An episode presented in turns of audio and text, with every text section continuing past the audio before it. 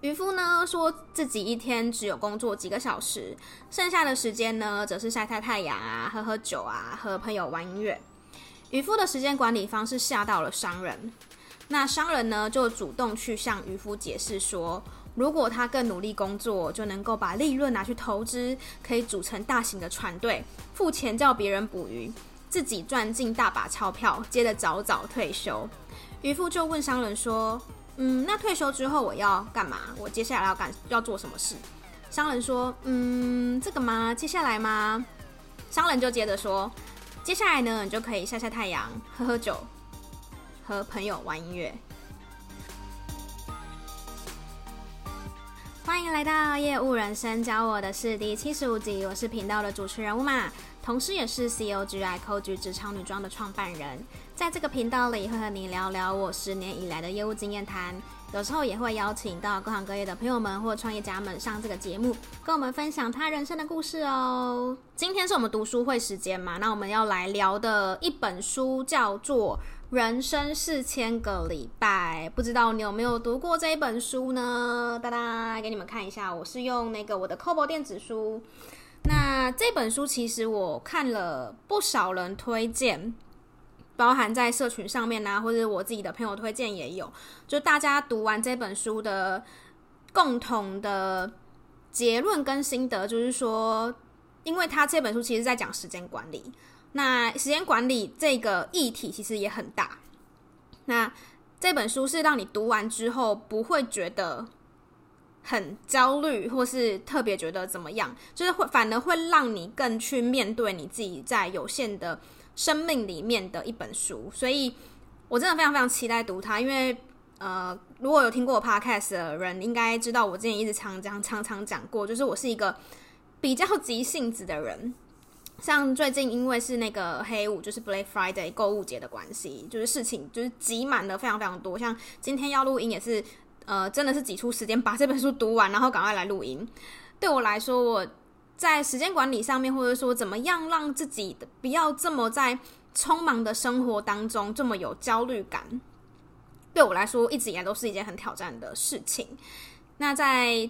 跟大家分享这本书之前呢，我想要先跟你们说一个这本书里面的小故事。渔夫呢说自己一天只有工作几个小时，剩下的时间呢则是晒晒太阳啊、喝喝酒啊、和朋友玩音乐。渔夫的时间管理方式吓到了商人，那商人呢就主动去向渔夫解释说，如果他更努力工作，就能够把利润拿去投资，可以组成大型的船队，付钱叫别人捕鱼。自己赚进大把钞票，接着早早退休。渔夫就问商人说：“嗯，那退休之后我要干嘛？我接下来要干要做什么事？”商人说：“嗯，这个吗？接下来吗？”商人就接着说：“接下来呢，你就可以晒晒太阳，喝喝酒，和朋友玩音乐。”好，如果还没有 get 到那个点的人，你可以就是再返回听一次，你就会知道说这个故事。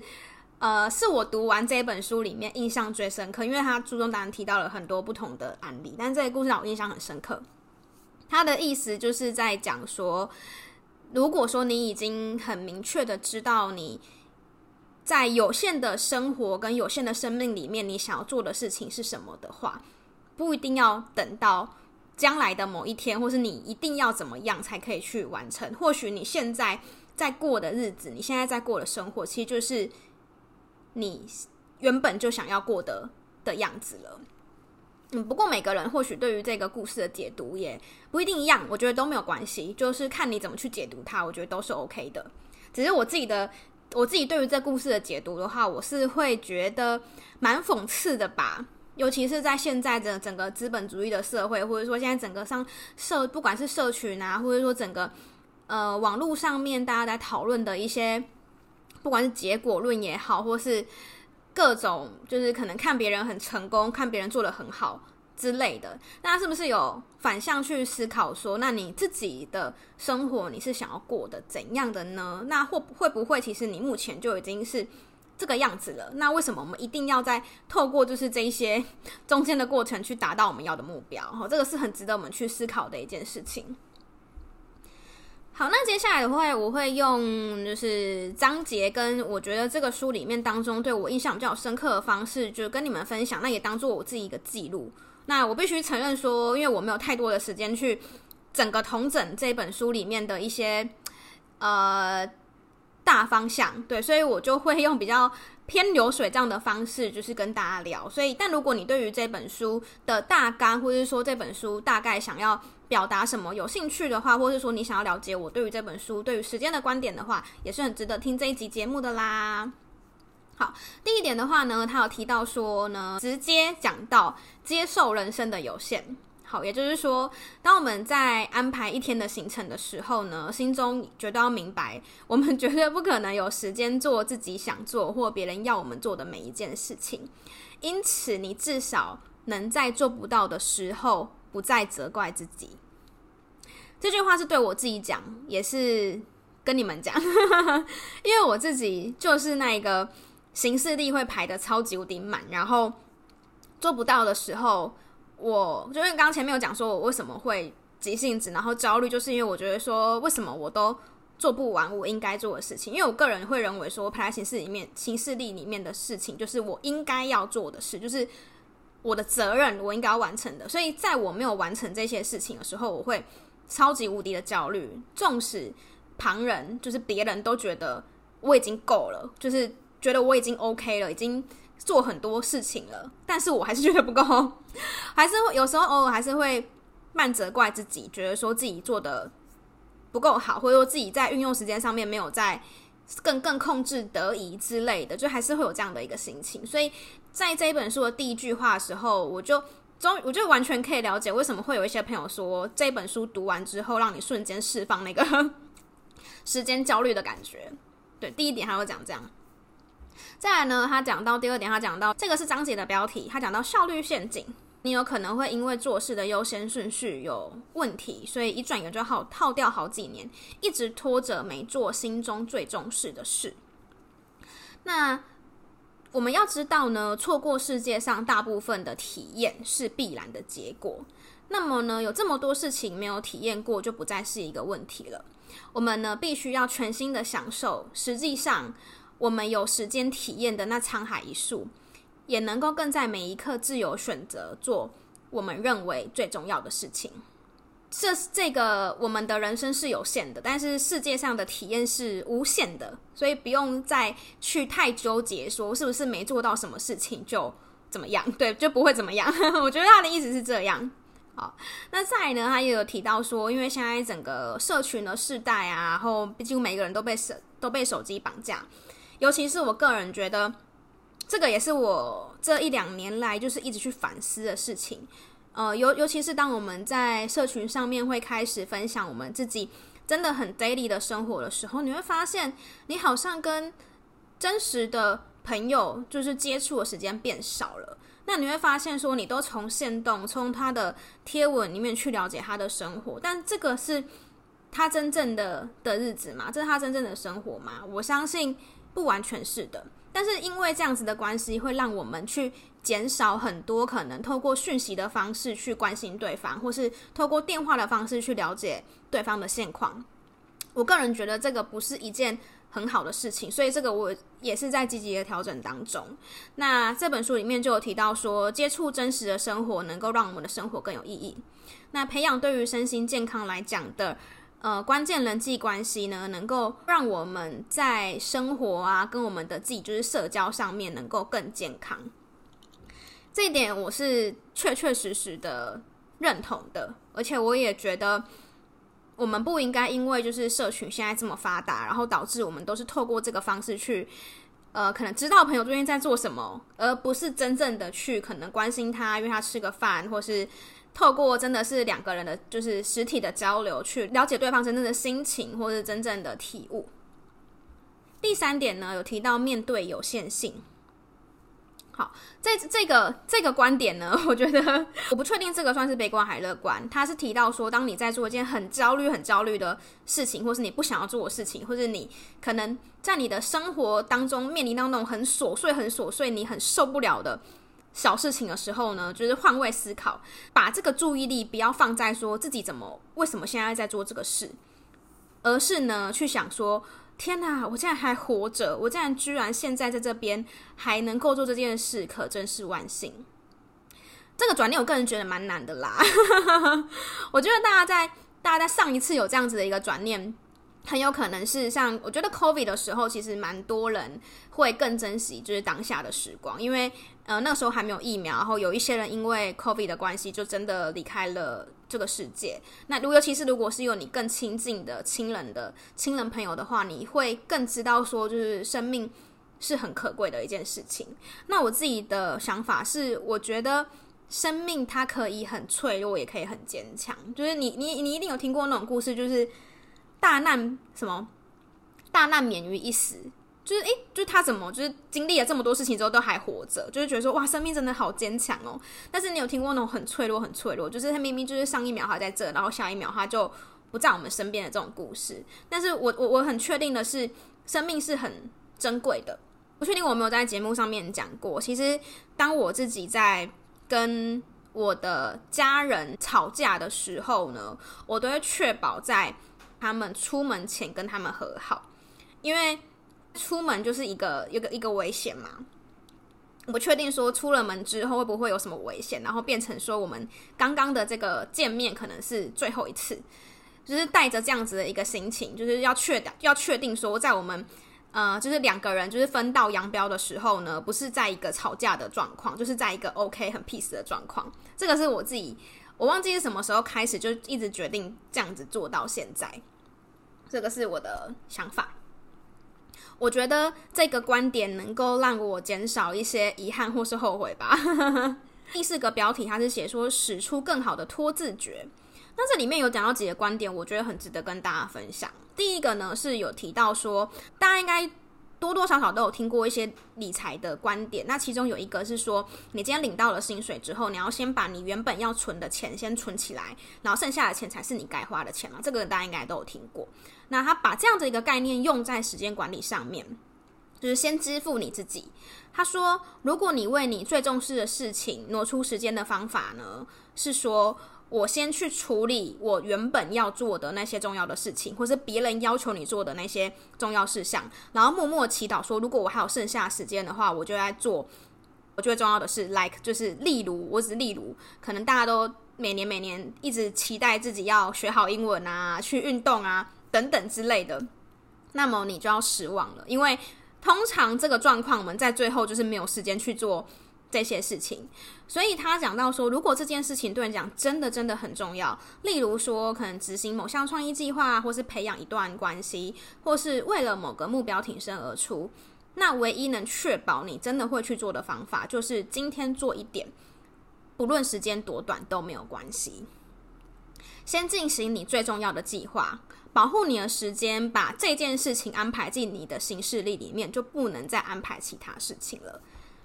嗯，有关于这个观点的话呢，我个人也是非常的心有戚戚焉的，因为我也曾经是这样子的的人，就是把所有把自己认个人认为重要的事情，就是排到最后。那举一个例子来讲好了，我之前跟我男朋友在远距离恋爱的时候呢，我身边有蛮多朋友都会很好奇，说我们是怎么样去维持我们的远距离关系，因为我们在不同的国家嘛，就等于说在两个不同的土地上面，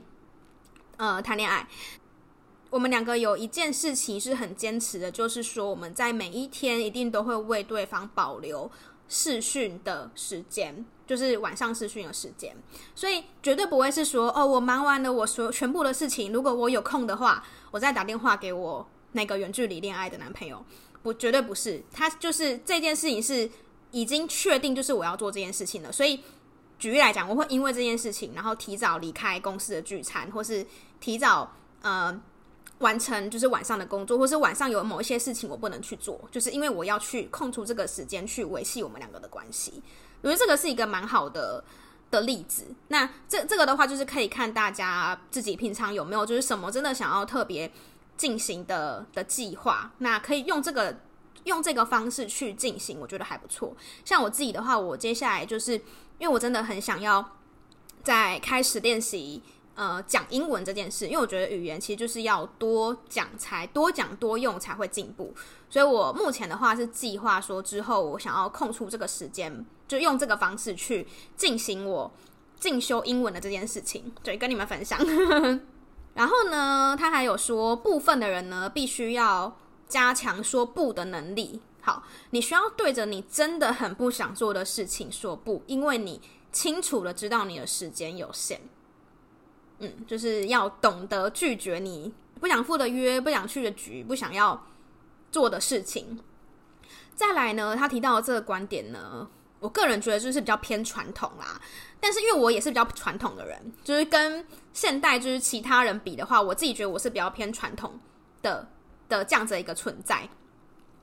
他讲到一件事情说，成千上万的杂志文章跟 Instagram 就是 IG 的鸡汤什么激励文啊，都提过一个广为流传的观点，就是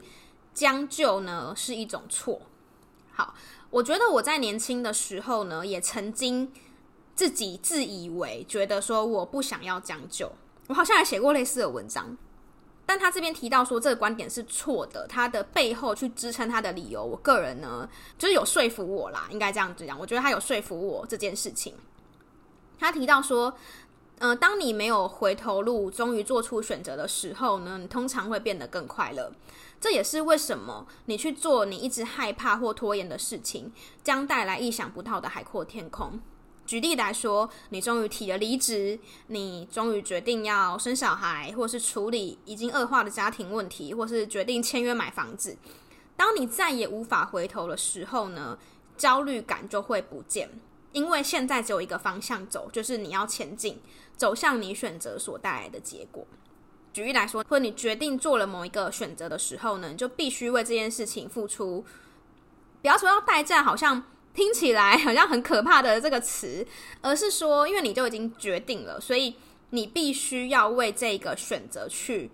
前进，你就不会再一直去焦虑说，呃，我是不是要选这个，是不是要选那个？我觉得他的意思是指这样，但但当然，我觉得呃，可能我没有办法这样像就是书中解释的这么的清楚，但我个人认为他这边的将呃不要将就的意思是指说不要太。夸张的，呃，觉得就是要完美。我觉得他的意思是这样，并不是要大家就是一定要将就。好，因为我也是支持说，我觉得如果没有好的话，就不一定要选择，就是一一定一定要选一个。但他这边提到是说，有些人可能太过太过 over，因为所有事情都是一样嘛。就是我觉得到一个点，但是你太过夸张的话，或者太过 over 的话，其实就是不好的。好，第五个呢，他提到说，我们不曾真正拥有时间。好，这边他呃，因为其实这个作者，我在我猜他应该是一个无神论者啦，因为他在这个书里面，他提到了很多不同的宗教对于时间的看法。那这边的话就有提到呃，圣经里面提到的一一段经文，那这个也是我很喜欢的一段经文。所以不要为明天忧虑，因为明天自有明天的忧虑，一天的难处一天当就够了。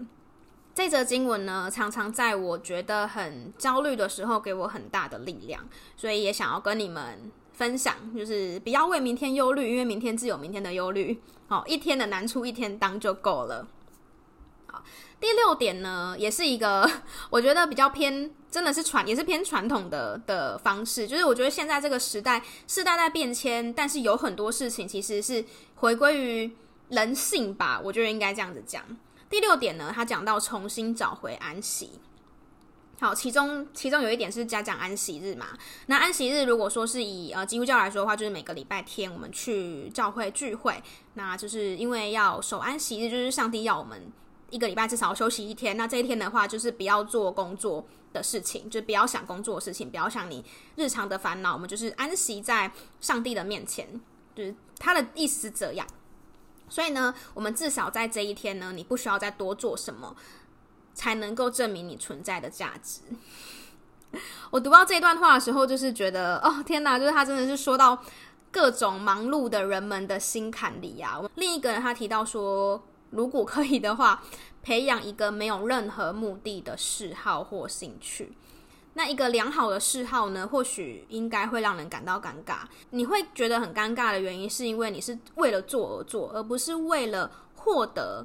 某种被社会赞同的结果，你做这件事，你做你你有这个嗜好呢，就单纯真的是因为你喜欢，然后你想做这件事情，而不是为了获得什么事，或者为了获得可能某个奖牌，或是为了获得某个事业，对，或者为了某个为了某个事业去做社交或者什么等等之类的。为什么会特地强调这个呢？因为像我的话呢，我就是超级羡慕我男朋友，因为他有两个嗜好呢，都是为了做而做的。就是他第一个，他很喜欢收集模型车，然后第二个是他非常非常热衷于就是潮牌的相关资讯。但他喜欢这两件事情呢，都是没有任何目的，就是他没有，他不是说，呃，举例来讲，好，我因为要工作的关系，所以我才去就是喜欢看这些球鞋，呃，或者是说。呃，我为了要去比赛，我才去收集这些车子的模型，因为他就是真的单纯的喜欢。为什么我会特别去讲这件事情？是因为有一天我不知道为什么，我就突然发现这件事，就是他有这样子的一个嗜好，然后是没有任何目的性的。那我好像没有，就我不知道是因为我以前读太多那种什么鸡汤书，还是怎样？我觉得我在我的生活跟人生当中，当然工作那是一定要有一个目的性的，那个是另当别论。但是我发现，我除了工作以外的生活，我好像做了每一件事情，我都是有目的性，或者说，我好像会想要有一个结果，我才会觉得说我喜欢。好像大家平时平常不是自我介绍都会讲说，哦，我的兴趣是什么吗？现在我已经比较敢讲说，哦，我是蛮喜欢看书的。可是不知道，就是有时候也会怕觉得说别人觉得你是不是很给白或是怎样。但是我觉得我喜欢看书，但是我也没有到。可能像有些人一个月就是读很很多很多书，一年读超级多书那种。我觉得我也不是，但我单纯就是喜欢而已。但我以前都会觉得说，我讲我讲这个嗜好，或者说举例来讲，我我讲我会讲说我喜欢弹琴。那但是我弹琴没有很厉害，你你懂我那意思吗？就是我我会觉得说，如果我讲出来这个东西没有很厉害，是不是就不符合嗜好这个东西？因为有些人会讲说他喜欢去潜水或什么之类，但是他们都有证照。一开始我会有一点找不到所谓对我来说我的嗜好是什么，因为我觉得我好像没有一个可以说嘴的东西。但是有一次我就跟我男朋友聊这件事情，然后后来他他就跟我说：“你喜欢看书啊，你喜欢弹琴啊，你喜欢去书店啊，你喜欢就是他就有跟我解解解释一些他觉得我我喜欢的事这样子。”然后我就说：“嗯，这些都算吗？因为我就是会一直就是被定个被被定苗说是不是要有结果才算。”对，但我现在有稍微再释怀一点点，但我不知道你能不能够理解那种心情。就是我我以前会一直觉得说，是不是要做出什么结果才算这样子？所以我很羡慕有嗜好的人。我现在还在积极的找寻当中，我现在在积极找寻当中。可能目前的话，可能就是喜欢读书吧。然后我也我也蛮喜欢弹琴的，只是说弹琴真的没有很厉害，就是单纯是喜欢弹而已，这样。嗯，然后也也蛮喜欢逛街的。那目前哦，还有录 podcast 也是我蛮喜欢的啦。因为说真的，我也没有要追求怎样，我就是觉得有人有人有人在听，我就很开心了这样子。所以也算是找到一个新的嗜好，好，就是录 podcast。OK，第七个呢，他有提到说数位游牧者的寂寞。好，这个观点我觉得可能会刺到蛮多人的，因为就是如同我刚刚讲到，我现在这个时代，尤其是呃数位数位的时代的一个发展，那其实创造了很多新的工作。那尤其是在蛮多人会去倡导说什么自由工作啊，就是要到哪边工作都可以啊，不用被绑在办公室，很自由啊，可以到处去旅行啊这种的。但是作者他其实就是提到说，回到人的一个一个算是本质，我们。终究，终究，我们就是团体生活，就是人就是需要团体生活。他有去呃拜访了一些就是所谓的数位游牧者。他说，呃，我在今年去了，可能他就列出了十个国家，然后这个月去了哪里，下个月又去了哪里。但是呢，都是独自一人造访，就都是自己一个人去。那。当然，现在会有又又会也会有另外派派的人讲说单身很棒啊，啊什么什么的，不用管别人呐、啊，就是我完全认同。只是他在这本最这个作者里面，就这个作者其实就是在去深入的探讨说，就是人的本质，就是我们还是很希望是有人陪伴我们的，就是我们会希望说我们在做一件事情的时候，身边可能有你最在乎的的那一个人。我不知道你会不会有这种。感觉过，但是我自己是也真的觉得说，如果你今天在可能去看一个很漂亮的美景，或是你可能去做一件你很想完成的事情，可是如果你的身边没有你觉得你生命中这么最在乎的人在你身边的时候，其实你有时候会觉得那个感觉就是不是你要的。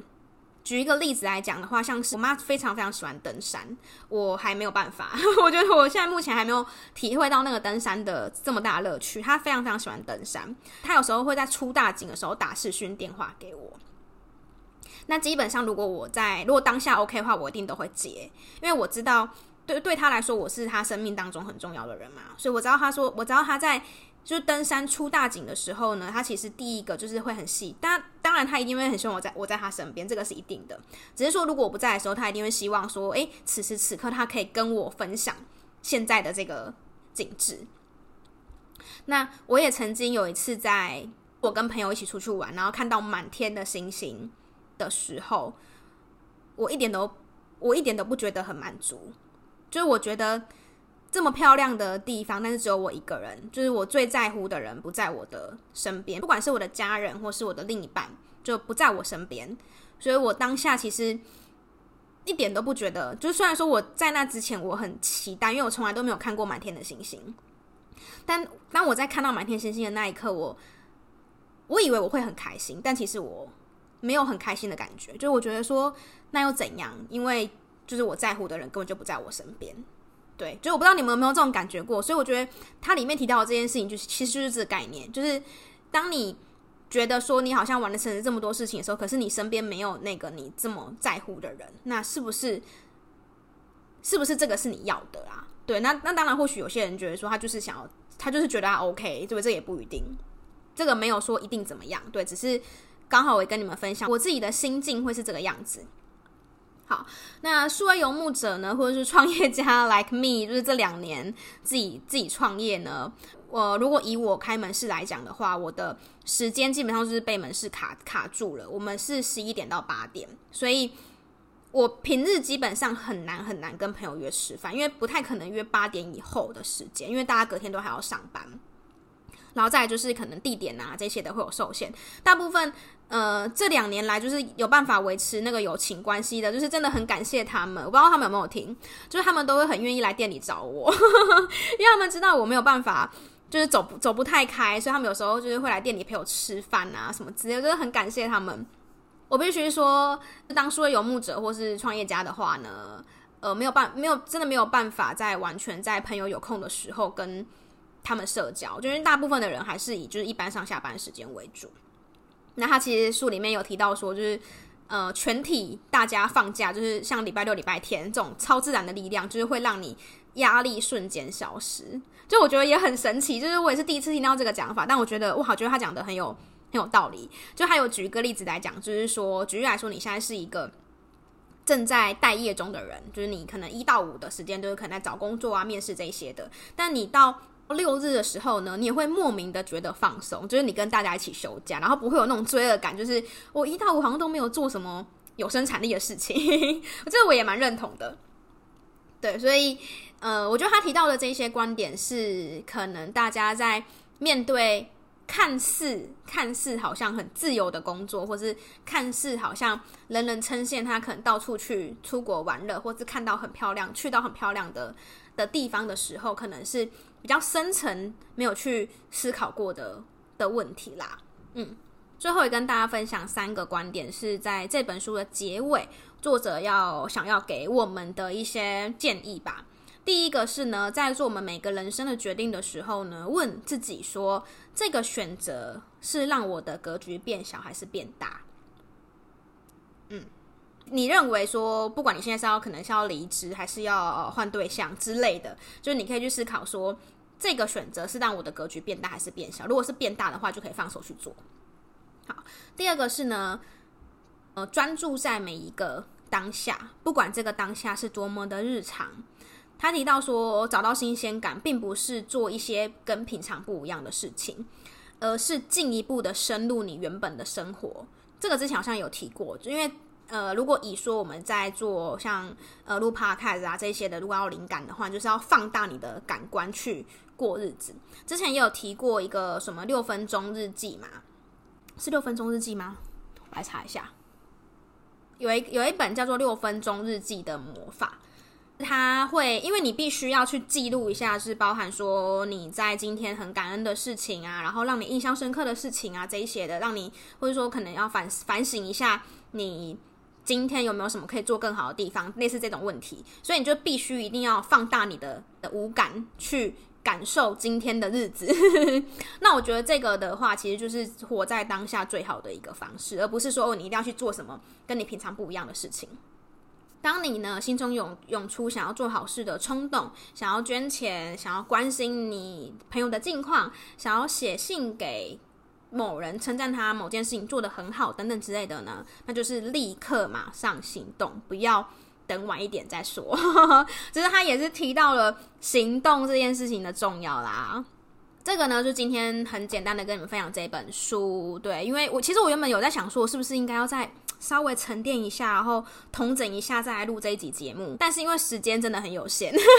所以我决定今天就是还是简单的做一个记录跟分享啦。好，希望你们会喜欢。那如果你们有读过这本书的朋友，或是说对于今天我提到的一些观点跟呃故事也有很有共鸣的话呢，也可以写信给我，或是透过 IG 或是。不管是什么方式，就是可以让我知道，我都很开心。